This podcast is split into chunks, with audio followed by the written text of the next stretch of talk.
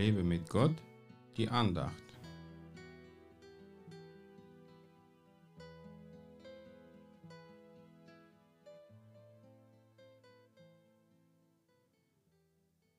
Wie soll ich dem Herrn vergelten all seine Wohltaten an mir? Psalm 116, Vers 12. Das ist doch eine gute Frage, die wir uns auf jeden Fall öfter stellen sollten. Er hat für uns viel Gutes getan und wir können ihm meistens nicht das zurückgeben, was er uns geschenkt hat, aber wir können ihm für alles immer dankbar sein.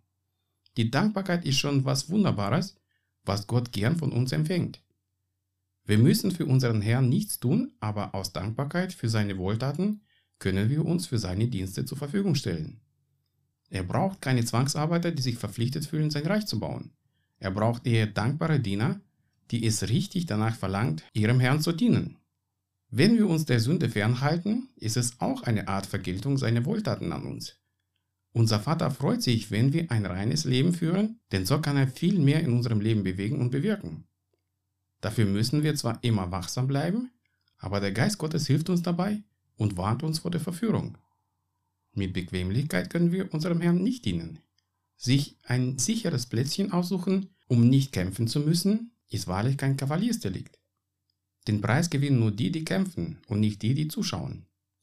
Wohltätig in unserem Umfeld zu sein, ist auch eine Methode, dem Herrn all seine Wohltaten zu vergelten. Wer seinem Nächsten Gutes tut, den wird der Herr nicht vergessen, wenn er selbst in die Not gerät. Mit anderen Worten, wenn man in der Liebe Gottes wandelt und handelt, wenn man dankbar ist und den anderen höher achtet, wenn man die Sünde meidet und geistlich wächst, dann ist man dem Herrn wohlgesonnen. Dabei ist kein Zwang und keine Nötigung. Ja, manchmal ist es schwierig, aber es lohnt sich, immer dran zu bleiben und weiterzukämpfen, weil Gott uns dafür belohnen wird. Vergelte dem Herrn seine Wohltaten mit einem Leben nach seinem Wort. Gott segne dich. Mehr Andachten findest du unter www.lebemitgott.de.